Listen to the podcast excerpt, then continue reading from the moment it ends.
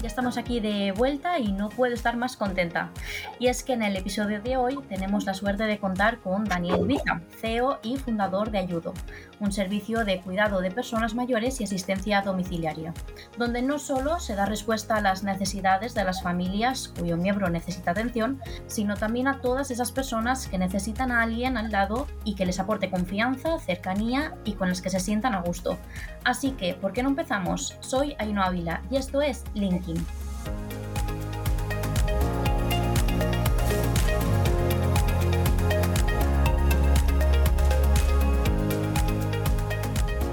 Hola Daniel, ¿qué tal estás?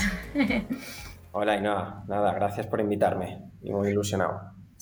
Perfecto, pues nada, eh, voy a empezar a hacerte unas preguntas así rápidas porque también queremos conocerte un poquito. Eh, nosotros sí que es verdad que ya te conocemos, eh, tuvimos la suerte de entrevistarte ya hace un tiempo, que también a los que nos escuchan recomendamos que, vayan luego a leer la, la, entrevista porque también dices cosas muy, muy importantes ahí, sobre todo por el tema del emprendimiento y el mundo online. Y nada, pero para los que nos escuchen de nuevas y sean la primera vez que, escuchan hablar de ti y de Ayudo, em, ¿quién es Dani Ibiza? Pues yo soy alcoyano, eh, me desplacé a Valencia hace seis años por, para emprender, porque Valencia es una ciudad que apoya mucho el emprendimiento en cuanto a que tiene un buen tejido de aceleradoras que yo consideraba importante para una persona como yo, que tenía 23 años, no tiene ninguna formación en emprendimiento y casi que tampoco en empresariales, porque yo había estudiado en Alicante trabajo social y recursos humanos. Sí que es verdad que es, eh, está relacionado con lo que al final emprendía, pero sobre todo buscaba ese soporte en el área de empresa, en el área de emprendimiento, en el área de finanzas, inversiones, etc. Entonces, por eso decidí eh, mudarme. Pero un poco antes, eh, un poco el germen de, para crear Ayudo fue al haber estudiado trabajo social y hacer prácticas en Parkinson, en la Asociación de Parkinson de mm. Enfermos Renales de Alicante, y luego también a raíz de la experiencia personal que tuve con mi madre, que al tener cáncer, pues necesité un cuidador que la atendiera, y todos los servicios que habían eran locales, trabajaban una única fórmula y eh, era un poco asignarte al cuidador y, aunque no estuvieras muy convencido, pues comenzar con él y, no tener posibilidad de, elección de quién mm. iba a ser esa persona que viniera a tu casa a cuidar de, tu familiar. Tras el desagradable eh, desenlace de que mi madre fallece, yo me lo tomo como algo personal, casi un poco idílico el fundar un servicio de este tipo y que dé respuesta pues, en todo el territorio nacional, porque también eh, creía que estando en 2015, como en aquella época, que el tener que ir a una tienda a contar mi problema, pues a mí me suponía un poco embarazoso. Entonces mm. quería hacer un, un proceso de contratación online flexible y orientado a, cada necesidad de cada familia. Es decir, que una familia que necesite 18 horas en una serie de horarios por las características, pues poder proporcionárselo. Y así comenzó la aventura del emprendimiento y, múltiples peripecias para crear equipo, gestionar el equipo, primeras inversiones, mm. etcétera. Eh, ha habido porque buscando información tuya y todo, eh, he visto, porque me ha gustado mucho, que en tu biografía de Twitter pones emprendedor con impacto social. Mm. Em, ¿Te definirías de esa manera? Pues yo creo que sí, porque a ver, eh, al final lo llevo en el ADN. Yo estudié trabajo social eh, por varias cosas. Primera, porque siempre me ha llamado la atención los, los colectivos vulnerables eh, discapacidad, eh, aunque es algo que no es atractivo así para, para, pues para hacer campañas de marketing, no es atractivo hablar de ello, de la enfermedad. Y, y yo al final tengo otra visión en cuanto eh, me refiero a la discapacidad, porque es el sector que, que a mí me atañe, el, la discapacidad y el envejecimiento yo veo el envejecimiento y, el, y el, el, servicio de asistencia no como reparador, no como asistencial, sino como una prevención. Es decir, yo en casa del herrero cuchillo de palo. Yo tengo mi abuela, familiar mía, que tiene cada vez más dificultades, 90 años, y no quiere cuidado. Yo me imagino mi envejecimiento rodeado de mis amigos de toda la vida y teniendo asistencia para sobre todo sobrecargarme de aquellas mm. tareas que, que no he querido o que no querré hacer para tratar de fomentar el ocio y fomentar pues, unos últimos años de vida mucho más, eh, pues si se puede decir, disfrutando, pues disfrutando, claro que sí. Que después de tantos años trabajando, con suerte. se merecen, se merecen. Y nada, también para conocerte un poquito mejor, queremos saber, ¿qué es lo primero que haces eh, cuando te despiertas? Una de las primeras cosas que hagas. Pues yo eh, rutinariamente siempre miro el teléfono, que eso creo que no nos escapamos mucho, y, me voy a la ducha para despejarme. Entonces ahí no hay ningún, ningún misterio. Estoy ¿Agua fría o, agua caliente? Agua, caliente eh, siempre. Ahí me despejo con agua caliente. Siempre he tenido favor de agua fría. Sí, yo también. Em, dinos una cosa con la que no podrías vivir con la que no podría vivir, pues los problemas de salud de uno mismo. Si tú te encuentras flojo, te encuentras con problemas que no, que no conoces o, temas de salud, creo que esa es la, principal incomodidad y, no se lo deseo a nadie. Hmm. ¿Madrugar o levantarse tarde? Madrugar. Madrugar a las 7 o a las 8, porque yo madrugué a las 5 en otro trabajo y eso no, eso, ya, pasa, pasa de nivel, ¿no? Mm. Ahora, eh, a lo mejor te puedes ganar algún que otro enemigo con estas dos preguntas que te voy a hacer. ¿Pizza con piña o sin piña? Eh, sin piña. ¿Y tortilla de patatas con o sin cebolla? Con cebolla. Bueno, en una sí que estamos de acuerdo. Es que la piña a mí no me gusta, o sea, no es porque no se la quiera poner a la pizza, es que no, es, la cebolla. Yo ah, no, puedo con la tortilla. ¿Alguna cosa que odies? ¿Alguna cosa que odie? Pues, a ver, eh, ¿qué te podría decir que odie?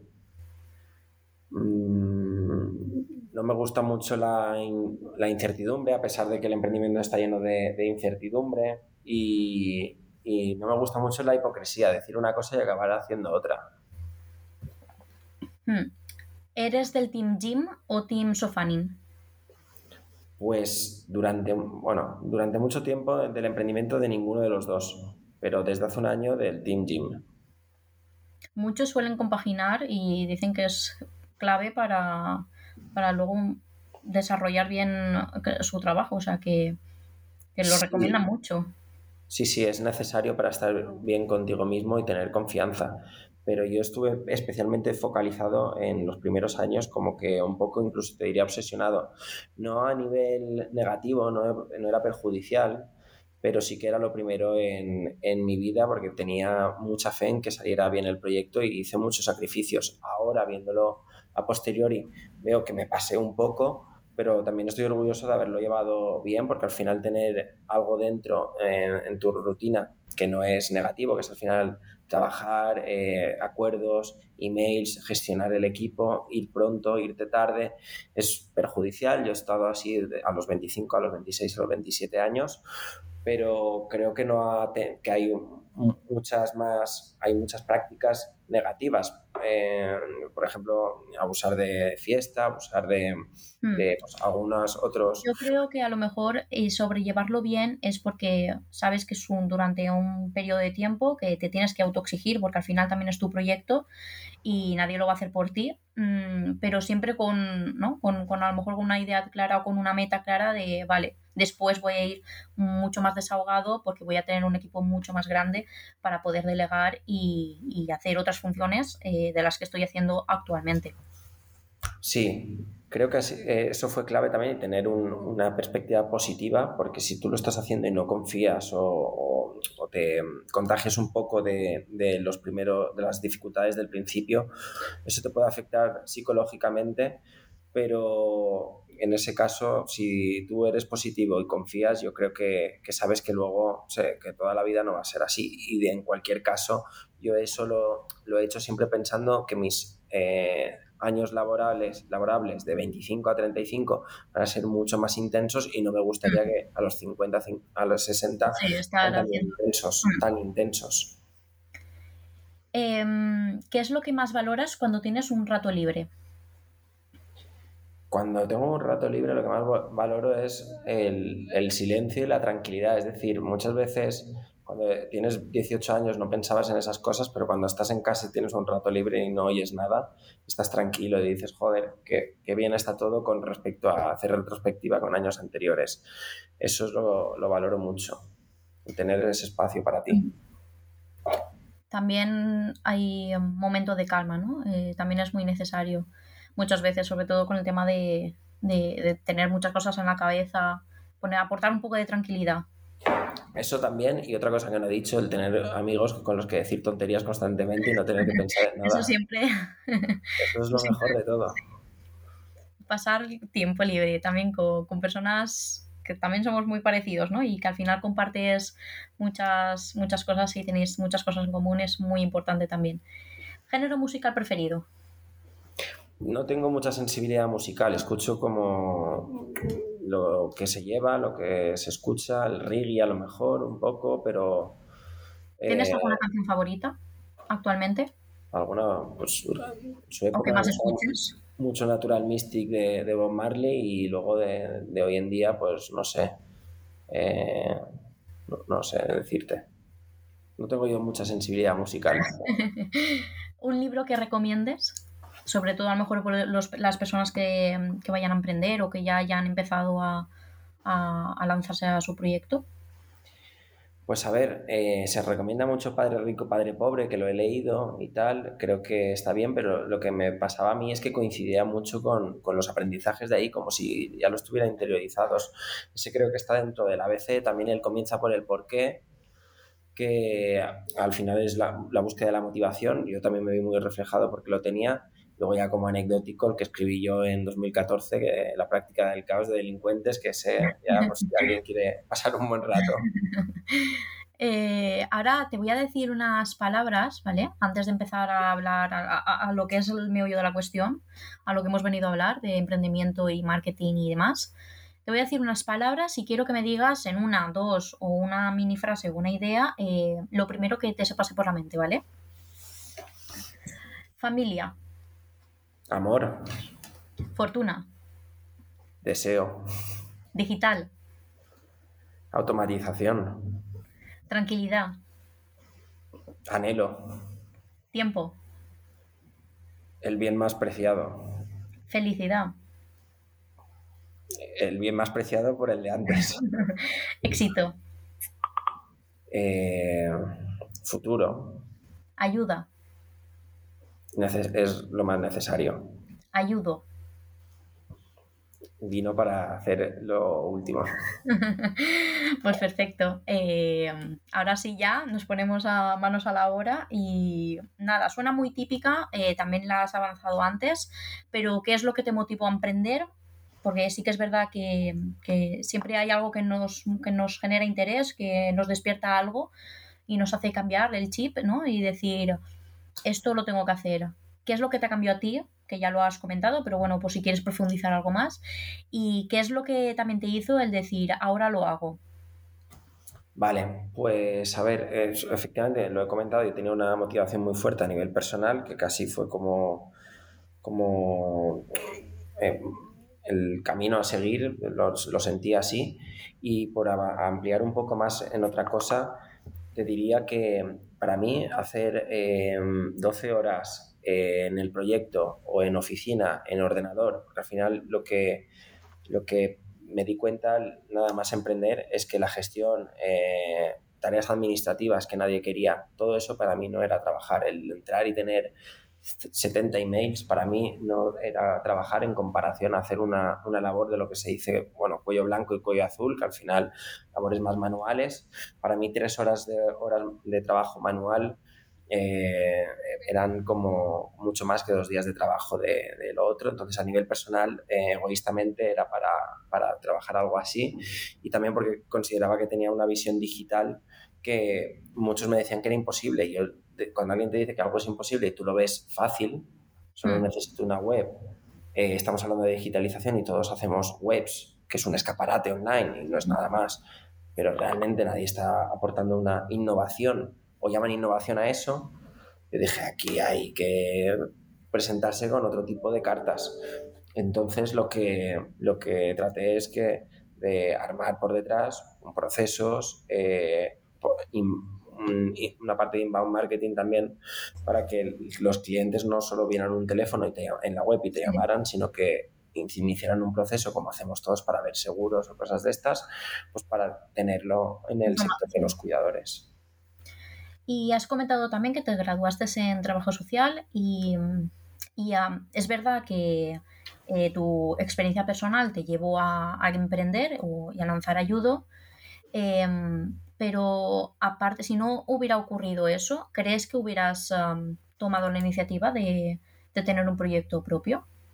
Creo que sí, pero no sé si mi ímpetu hubiera sido tan contundente como finalmente lo fue pero eh, yo cuando publiqué la novela me estaba, estaba en el Ágora de Alcoy y estaba en, un, en, el coworking y todos los lunes nos reuníamos y ahí me empapé un poco de emprendedores y creo que me contagió un poco. Entonces creo que eso eh, ayudó también. Imagino que lo que hubiera cambiado es un poco el, el ímpetu final, pero que el intento hubiera estado. Mm. ¿Y enfocado a lo mejor a las personas mayores o tampoco lo sabes? Yo creo que sí, porque al final yo veía que era un sector que necesitaba ayuda, personas mayores y personas con, con discapacidad.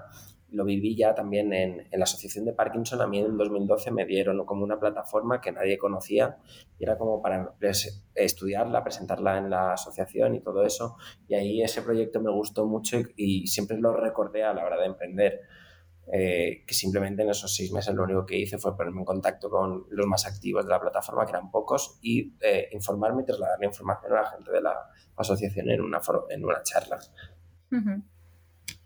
¿Y mm, qué es lo que diferencia Ayudo de, de otros servicios similares, no? Pues sobre todo eso el, el, proceso lo invertimos un poco, en vez de estar validando cuidadores a nivel generalista y luego otra persona que no tiene nada que ver vea eso, ve el informe del cuidador y los envía a familias, nosotros lo que hacemos es cuando viene Pepito, que es viudo y tiene 75 años y vive en una casa grande con dos perros y etcétera y está en fase de depresión, nosotros ese, ese, ese informe social, ese servicio es lo que le trasladamos al cuidador, con lo cual estamos seleccionando a un cuidador para la casa de Pepito. No es, eh, vamos a ir entrevistando a ver si formas parte de nuestra bolsa. Si el cuidador luego a Pepito no le gusta, forma parte de nuestra bolsa y le llamaremos para después.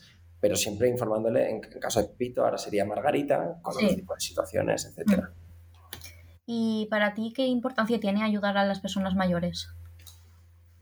Pues creo que eso es un, sobre todo es un poco el cambio de, de enfoque, que no sea asistencialista, reparador. Yo creo que es son un volumen de población muy grande mm. que todavía tienen, porque ahora mismo eh, las personas que tienen 80, 90 años vivieron en, en la posguerra, eh, no han muchas de esas personas no han tenido una serie de experiencias, eh, muchos no han salido de España o algunos de, incluso de su pueblo. Entonces, em, ahora mismo la, el, su envejecimiento está siendo de una forma, pero en nada los baby boomers va a, va a ser de otra forma. Habrán tenido empresas, habrán viajado, van a tener otro tipo de exigencias. Yo creo que la evolución de los de servicios como Ayudo y otros tendrá que ser eh, natural para dar respuesta a estas personas. Incluso me gustaría estar a la vanguardia de, este, de ese proceso de cambio. ¿Y cuáles son los principales retos a los que se enfrenta un emprendedor? La financiación es eh, uno de los principales retos. Eh, otro que también es el de convencer también, porque al final es, tienes que convencer a los diferentes grupos de interés. Principal, primero a alguien para generar tu equipo y el del equipo es tremendamente incipiente, clave y delicado. Eh, ese me costó menos por alguna razón la gente confiaba en mí y venía. Luego es que se, eh, se mantuvieran, porque al final alguien les da un trabajo y se va. O alguien le eh, agobios económicos y se va. Pero ahí la con la financiación. No hay ningún apoyo a, financiero para emprendimiento, porque al final las entidades bancarias, te, todo, casi todos con aval, eh, todos incluso para 5.000 euros y, al final tienes eh, un plan de devolución que, no, que yo no lo veía claro. A mí me apoyó al principio Lanzadera, que no era sin aval y sin interés, y, y la devolución era cinco años o así. Y gracias a eso nosotros nos pudimos mantener durante el segundo año. El primero era con los clientes y para pagar la publicidad y seguir creciendo. Pero yo no obtuve ningún tipo de remuneración hasta el mes 13 o 14, ni siquiera para pagar los 350 euros de autónomo. Y yo creo que eso lo pude sostener por alineamiento de los planetas, pero luego en 2020 abrimos en UK y en UK tienes la cuota de autónomo, a, pues, no sé si es un 10% de lo que es aquí, o un 20%. Eh, 70.000 libras que no pagas impuestos de, IVA. Yo pagué IVA, durante, pagué creo que 6 IVAs antes de tener el primer salario. Entonces eso, eso atosiga a cualquier emprendedor y ahuyenta cualquier tipo de, Si lo hubiera sabido, igual no lo hubiera hecho. Y... Um, ¿Y qué cualidades crees que mm, debe tener un emprendedor para, para tener su propio proyecto? Pues tiene que ser el equilibrio perfecto entre entusiasta y realista, porque al final tienes que contagiar tu entusiasmo, entusiasmo pero luego tener mucha determinación para cumplir con eso, eso que, piensas. El, emprendedor que habla y luego no ejecuta está abocado a, fracasar, a no ser que, que de tanto hablar convence a tanta gente que ejecute por, por él y tal. Eh, pienso que, y luego constancia, porque yo, por ejemplo, yo tengo algo que a mí a veces no me deja disfrutar del proceso, que es lo que, pero he leído que lo tiene mucha gente, ¿no? El síndrome del impostor. Hay veces que, que te vas un día a las 5 de la tarde y te sientes mal y dices, pero ¿por qué me tengo que sentir mal?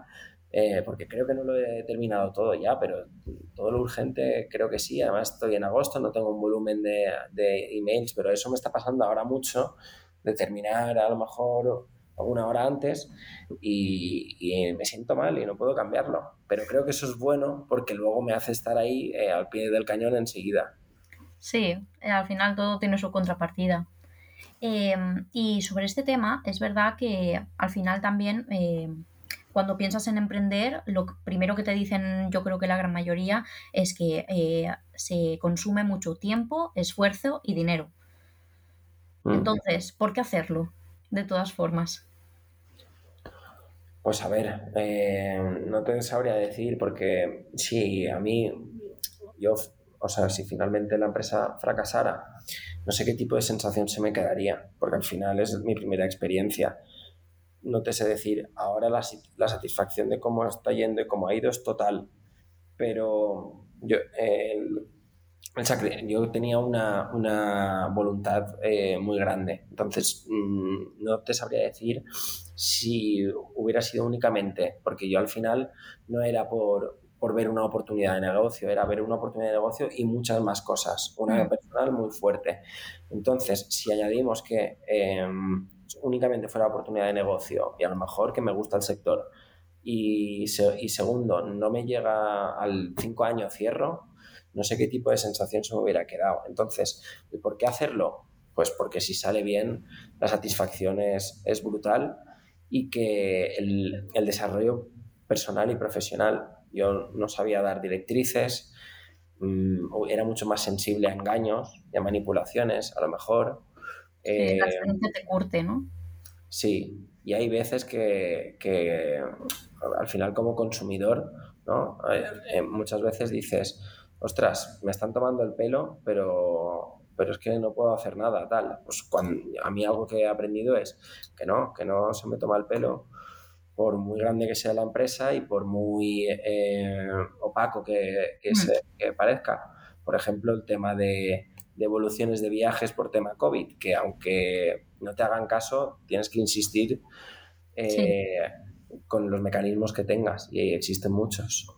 Mm. ¿Y um, tú crees que um, hay que fijarse o es necesario fijarse como unos límites? No sé, no sabría muy, no sabría muy bien si utilizar la palabra límites o otro sinónimo, pero pues si tienes que fijarte unos límites para decir, vale, eh, si sobrepasa esto, eh, porque a lo mejor no es rentable el negocio o lo que sea, hay que parar, dejar, hay que parar, dejarlo, repensarlo, porque lo, una de las cosas que, has dicho y también lo que comparten también muchos emprendedores es que tienes que tener y creer muy mucho en tu proyecto, pero al mismo tiempo también tienes que ser realista y no tienes que enamorarte eh, y seguir hasta el final. Entonces tienes que tener uh, como unos como una línea roja, una red flags que digas, mira, cuando llego aquí tengo que parar. Mm al final tiene que ser tus propios medios económicos, eh, tu, dinero es como cuando inviertes en criptos o lo que sea, que es esto es lo que estoy dispuesto a perder, esto es lo que estoy dispuesto a, sacrificar.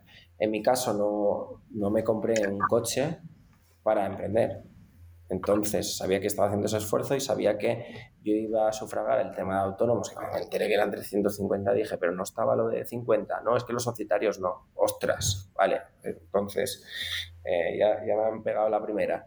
Entonces, eh, es verdad que yo no hice lo de, si no está tal mes, eh, nada, pero yo creo que tú mismo percibes si la cosa funciona o no.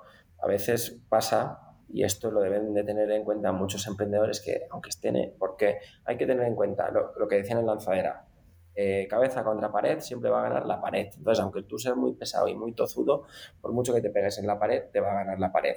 Pero la otra es que muchas veces lo, lo vas intentando y de repente un día no sabes por qué, cambia la cosa como en las películas de Navidad que está todo destrozado y de repente se arregla pues igual, nosotros en, nuestro primer mes de febrero, que luego ya vimos que los meses de febrero son los más difíciles, pero claro, tú el primer mes no lo sabes, y que no vendías, y no vendías, y, y, luego llega un 6 de marzo que estás diciendo, no he vendido casi nada desde hace 40 días, y del 6 de marzo al 16 de marzo vendes más que lo que llevas en todo el año. Y, y eso, esos procesos me ha pasado muchas veces eh, de que empiecen a funcionar. Y entonces hay que tener un poco de fe ciega de, coño, se arreglará, pensar eso. ¿Y um, qué cualidades crees que debe tener un emprendedor? Ser constante, eh, debes de ser también eh, coherente y digno contigo mismo, es decir, no, no hacer lo de decir una cosa y hacer otra es muy importante también el qué dirán, es importante, sobre todo en, tus equipos. Es eh, todo lo que hagas, la gente lo va, lo va a ver. Si tú trabajas mucho, si trabajas poco, si hablas mucho, si solo te fijas en lo malo, si estás dando caña constantemente y si entonces tú eres un espejo en el que, en el que mirarse. Es una gran responsabilidad conlleva el ser ejemplar muchas veces. Entonces, incluso en los comentarios, tienes que ser muy racional y muy poco emocional. Es decir, si te enfada un cliente, te enfada, un trabajador, es muy importante eh, respirar y pensar y abordar las cosas con tranquilidad, porque siempre se ven de diferente perspectiva. Entonces, pienso que hay que tener una parte fría y tener claro que yo me repito muchas veces, esto es estrictamente profesional, es decir, si cuentas con alguien o prescindes de alguien o elevas a alguien o depositas más confianza en alguien, tienes que identificar qué cosas profesionales ha hecho, nunca porque te caiga mejor o peor. Eso en la, trayectoria empresarial y gestión de equipos pienso que es crucial. Y mm, sabemos que cuando nos dicen que hablemos bien de uno mismo, muchas veces mm, cuesta, porque tampoco queremos parecer sobrados, ¿no? Pero sí que quiero que hables bien de ti, entonces, de mm, qué cualidades son las que te definen mejor, o a lo mejor em, las que definen a lo mejor tu equipo, o sea, las que son las que mejor te definen a ti. Pues a ver, es fácil hablar de uno mismo si al final dices también algo que no haces bien. Entonces, creo que lo que he dicho, eso lo hago bien. El, el, tratar de ser ejemplar, el ser muy constante, el que todo el mundo vea que tú estás ahí, eso pienso que lo hago muy bien. ¿Qué hago peor? El networking, hay muchas veces que incluso por mi forma de ser te da un poco de pereza relacionarte con gente que a lo mejor no vas a volver a ver, presentarte. Soy un poco más reservado para eso, para, un CEO o alguien que quiere prosperar, eso no, no es bueno que le acompañe. Y, y haría eso un poco. Y luego también que hay muchas veces que, que aunque delegues y demás, a mí, eh, no sé si es bueno o malo, me gusta normalmente echar un vistazo normal, normalmente y ver cómo, cómo están las cosas y, y, tener un poco de presencia ahí. Pienso que, que, eso es bueno, pero que algún día deberá de cambiar, porque hay otro tipo de labores que, que, se tienen que hacer, pero a veces es que para mí pues, ir a un evento, a veces no lo considero trabajar y luego sí que, sí que es trabajar, ¿sabes? ¿Y qué ha supuesto el mundo online para, para vosotros? Pues eh, estratégicamente era el planteamiento desde el principio, entonces ha supuesto nuestra diferenciación, ha supuesto nuestra escalabilidad, ha supuesto el dar eh, respuesta a pueblos y ciudades donde ni empresas de, de, la zona daban respuesta. Ha sido todo eso. Y es verdad que, que hemos tirado mucho de herramientas de terceros, pero también hemos eh, hecho verdad, verdaderas palizas para desarrollar las nuestras. Yo me acuerdo cuando en el 16-17 salieron aplicaciones de firmas, podías firmar online, con lo cual ya no mm. tenías que imprimir y escanear, eh, pero yo tenía que cargar cada documento, rellenar cada DNI, incluso hasta en tres formularios con cuatro. Imagínate tú, dos DNIs, uno ponerlo cuatro veces y otro tres veces. ¿Cuánto margen de error había? Mm. Las aplicaciones de firmas que estaban levantando mucho dinero no me satisfacían, no me ayudaban. Creamos la nuestra y eso a nosotros nos supuso pues no, no contratar a cinco personas durante, durante años. Porque sí que es verdad em, que muchas veces eh, se piensa que la tecnología, todos los avances tecnológicos, eh, quitan mucha mano, de obra de, de, las personas. Y es verdad, pero al mismo tiempo tienen sus beneficios. Uno de ellos es que reduces costes, reduces errores humanos y agilizas muchos procesos para luego centrarte en tareas mucho más importantes. Exacto. Yo ahí soy, intento ser muy contundente para cualquier persona que piense que la automatización eh, elimina puestos de trabajo. Eh, sí, pero ¿cómo le voy a dar yo un trabajo a alguien que sea de pasar datos de un lado a otro y repetirlo varias veces. Es decir, todo el día poniendo DNIs, poniendo nombres, poniendo en esta casilla, en esto. ¿Eso qué, qué, trabajo es tan mecánico? Yo quiero dar otro tipo de trabajo, por ejemplo, una aplicación que lo haga y supervisar. Y se te cuela, oye, se te ha colado esto, no lo has visto, entonces... Sí, que fomenten el desarrollo personal, ¿no?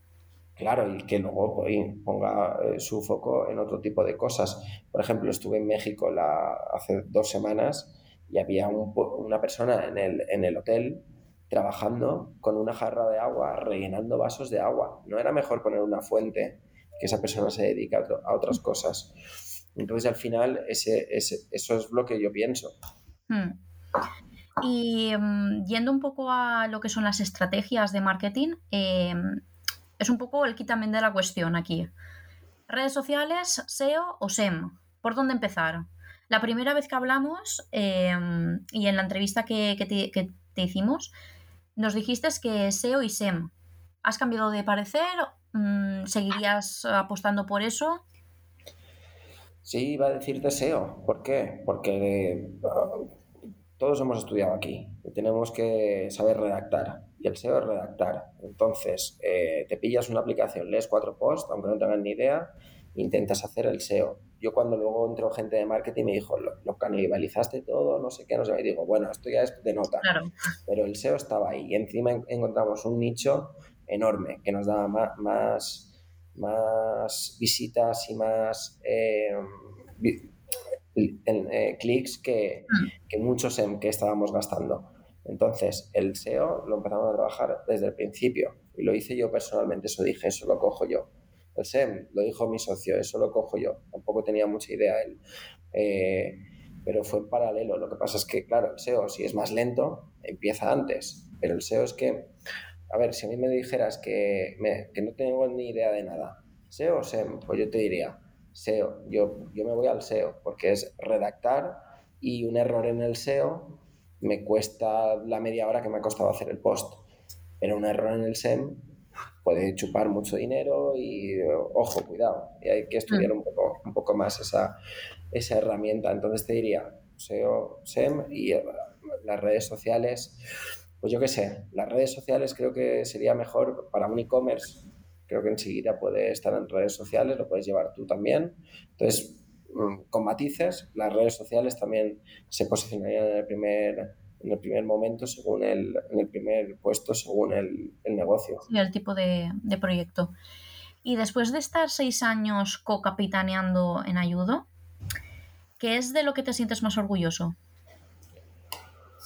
Pues a ver, yo cuando empecé visualizaba Ayudo en el momento en el que está ahora, habiendo internacionalizado, un equipo grande, eh, un buen rollo en la muy, muy bueno en la oficina, la gente contenta y, y, eso pues era lo que yo quería. Entonces, eh, incluso alguna vez piensas, esto era lo que yo quería y, ya lo has conseguido, ¿no?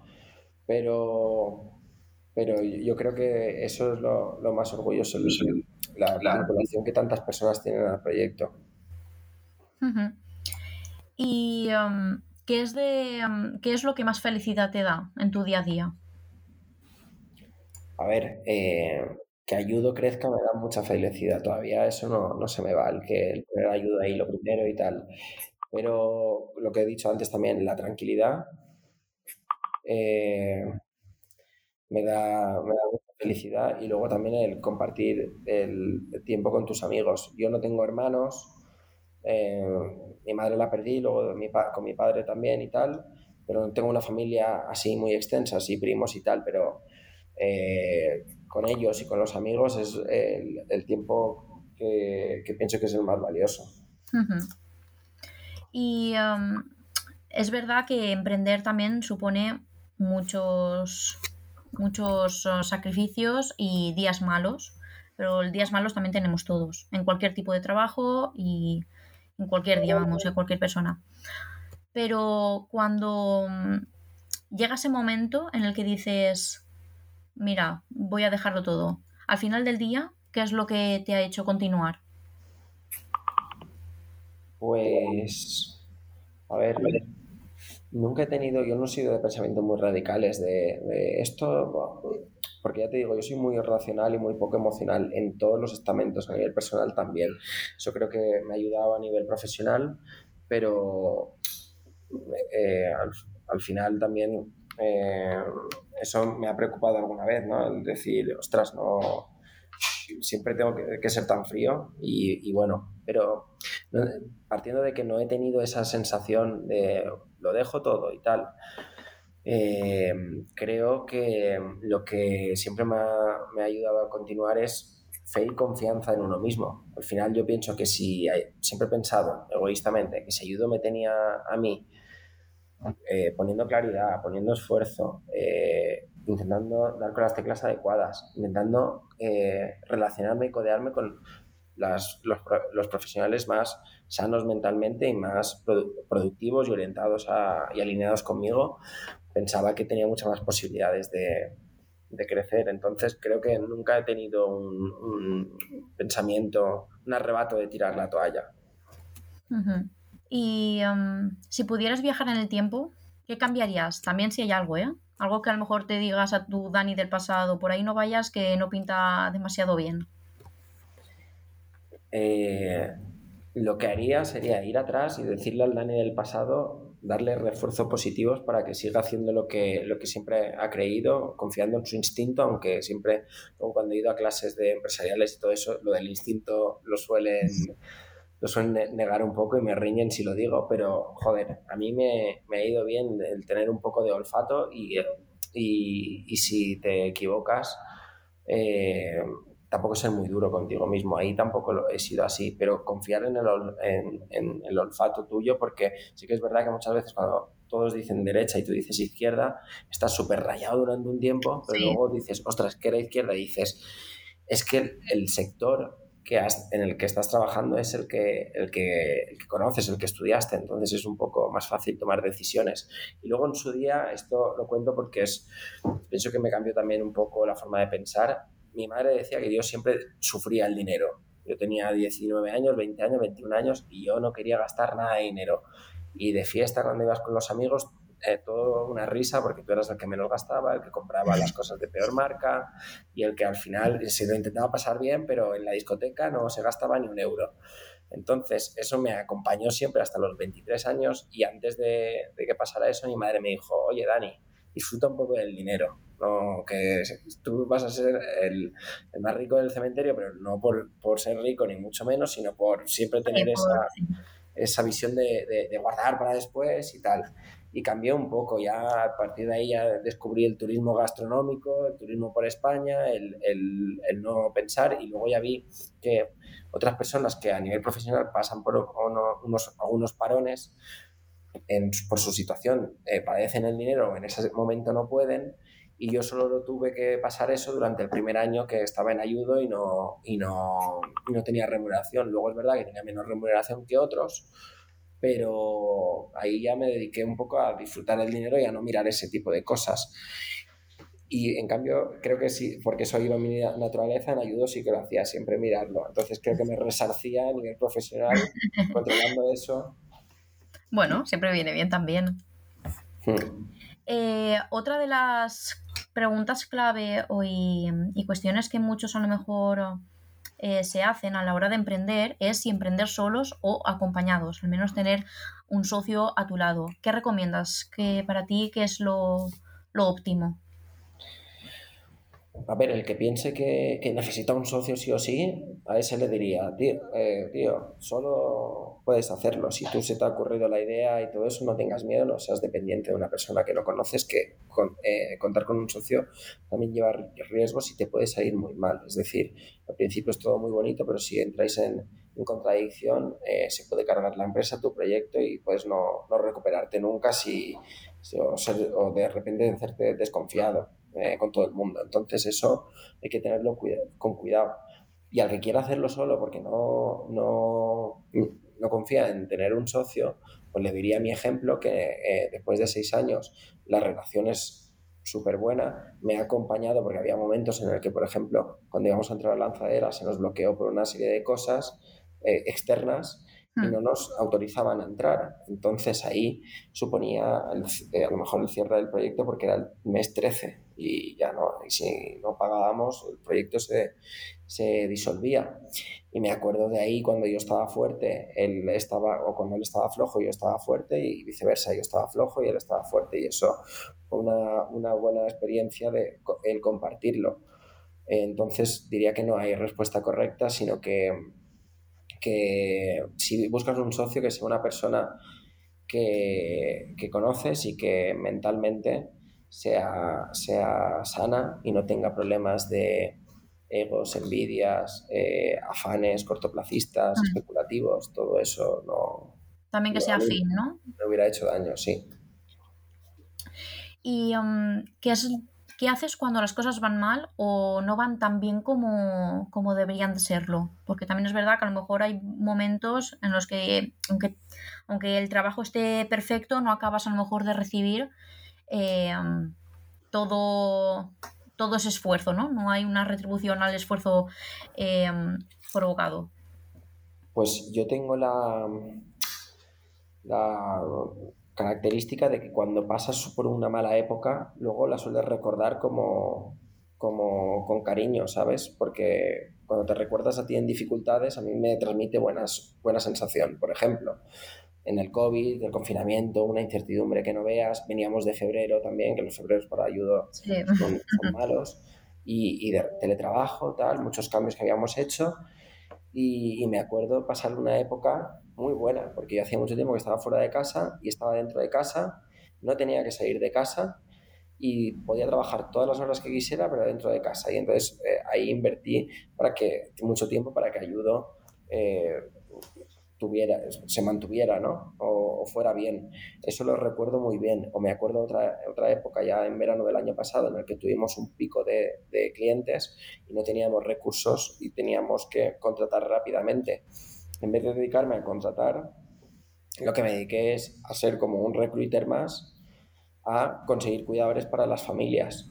Me acuerdo que salí de la salita donde estaba y me puse a trabajar junto con gente que llevaba muy poco tiempo con nosotros, que nunca me habían visto ahí, y me acuerdo hacer una semana o dos de trabajo llano y me alegré mucho de volver a tomar ese contacto porque ese es el ayudo de, verdad. Entonces... Siempre viene eh, bien, ¿no? Bajas un poquito hmm. de vez en cuando. Y era, era lo necesario en ese momento, porque sí, me voy a poner a contratar, pero lo tengo dentro de una semana ya, pero los clientes que lo necesitan esta semana ya los has perdido, entonces ni me lo pensé. y eso lo recuerdo con mucho cariño. Eh, no querría que volviera a pasar, pero, pero eh, estás orgulloso, o sea, uno mismo está orgulloso de, de, cómo, de cómo fue en ese momento y creo que en ese momento muchos se dan cuenta de, de cuál es el ADN ayudo, que muchas veces digo que es el, el, poner siempre primero al cliente. El primero le damos la solución y luego ya hablamos de lo que, de lo que queramos, pero primero la solución para el cliente. ¿Y tienes algún referente en cuanto a, a emprendimiento? ¿Algún, no sé, alguien al quien te hayas fijado o que te haya motivado? Pues más que personas, entidades. Al final, eh, también. Eh, las, las, empresas, cuando descubrí que tenían eh, ADN propio y, que cada uno, pues el caso de Ryanair, el caso de Ducati, de eso leo, leo bastante y, y me gusta. Y de, y de empresarios, pues he tenido algunos mentores y tal que no son conocidos, pero creo que es que no sé, la opinión pública no pone el foco mucho en, en, en, los empresarios, no los conoces muchos, incluso tiene una connotación un poco negativa. Creo que eso debería de cambiar en el futuro, ¿no? Em, empresario malo, emprendedor bueno. Ser empresario al final es, eh, tienes que reunir muchas características y, y, hacer muchos sacrificios y creo que eso eh, públicamente y en, en, comunicación hay un, un, vacío que hay que trabajar porque al fin y al cabo es, eres como un trabajador más con mucha mayor responsabilidad. Obviamente. También los empresarios son emprendedores, han pasado, han pasado por ahí. Claro. Y ya para, para ir un poco acabando la, la entrevista, eh, las últimas preguntas, ¿vale? Sí que son más eh, del trabajo diario, herramientas que, que soláis utilizar y, um, y, tips, ¿no? Sobre todo para la gente que está a lo mejor emprendiendo o está pensando en, en, en tener su propio proyecto, pues para que le pueda servir de ayuda. Entonces, eh, ¿cuáles son las claves de una buena organización para tenerlo todo, en la medida de lo posible, bajo control? Porque bajo control no hay nada. Mm.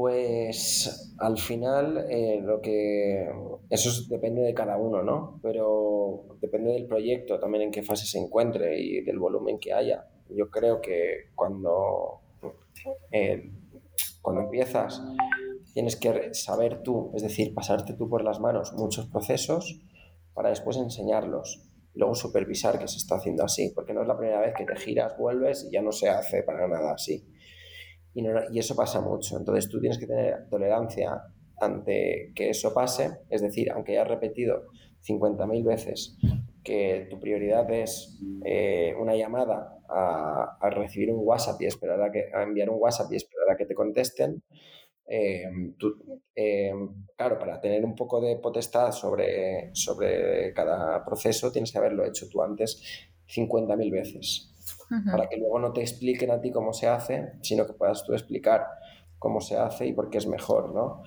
También apertura de mente para, para eh, cambiar aquello que, que aquellas fijaciones que, que, se argumentan y que, que tienen al menos beneficio de duda y luego, una vez eh, crece la empresa, asignar responsables en los que confíes y estar contento con ellos y supervisarlos también.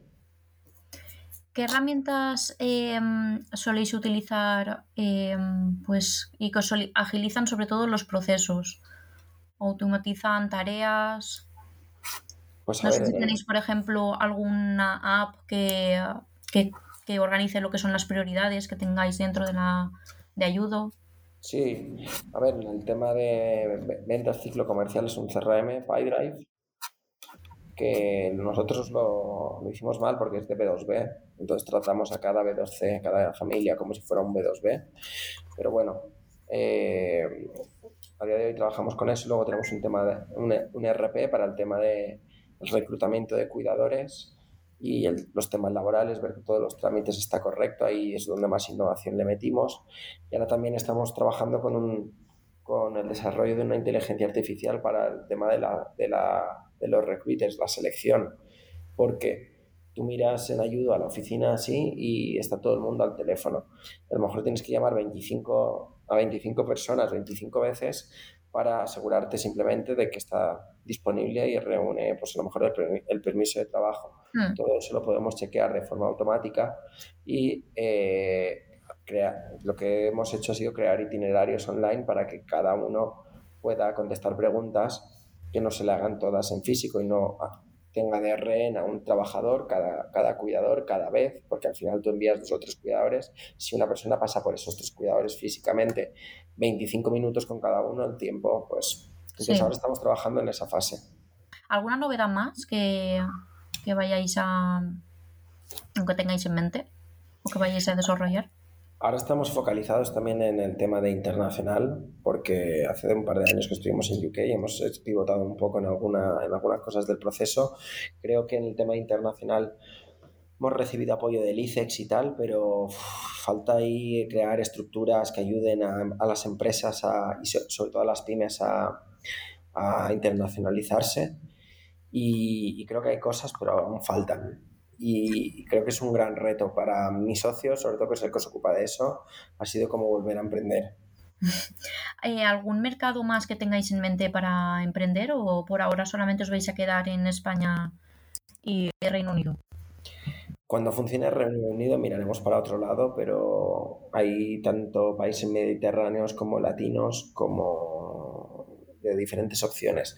Al final eso lo hacemos, lo decidimos entre mi socio y yo en una conversación en la que se ponen argumentos y, por ejemplo, los de UK eran muy claros. Esto, si alguien inicia su proceso también algún día, pues era ventajas fiscales, porque es más, en, cuanto a tasas e impuestos es más fácil, el volumen, eran cuatro países en uno en UK, el idioma, es más fácil encontrar a gente que hable inglés que no mm. alemán, y eh, la otra era el Brexit, que al siguiente año había Brexit, con lo cual era más difícil después. Yo creo que fueron argumentos de sobra porque muchos dicen, ¿y por qué no Portugal? A ver, Portugal es, es cómodo, pero es un mercado pequeño. ¿Por qué no Francia? Pues Francia tiene otras características, el idioma también, autóctonos. ¿Algún consejo final que tengas? Pues creo que todos los emprendedores deben de tener cierta autoestima, confiar en uno mismo y no enamorarse ni de ello, ni de uno mismo, ni de el proyecto, ni de la idea, ni, nada. Y cuando más racional sea uno sea con eso, más fácil les será tomar las decisiones adecuadas, porque al final todo se traduce en las decisiones, que muchas las empleamos inconscientemente. Una puede ser en qué invierto el día de hoy pues, en apagar un fuego, ¿vale? Hmm. Estás todo el día apagando fuegos porque estás todo el día apagando fuegos. O ¿en qué invierto el día de hoy si aparentemente no hay nada, ¿vale? Pues ¿qué vas a identificar y qué termina el día? ¿Qué has identificado? Eso tienes que ir siempre trabajándolo. Pues nada, con esto es todo. Muchas gracias, eh, Daniel, por haber um, estado hablando con nosotros.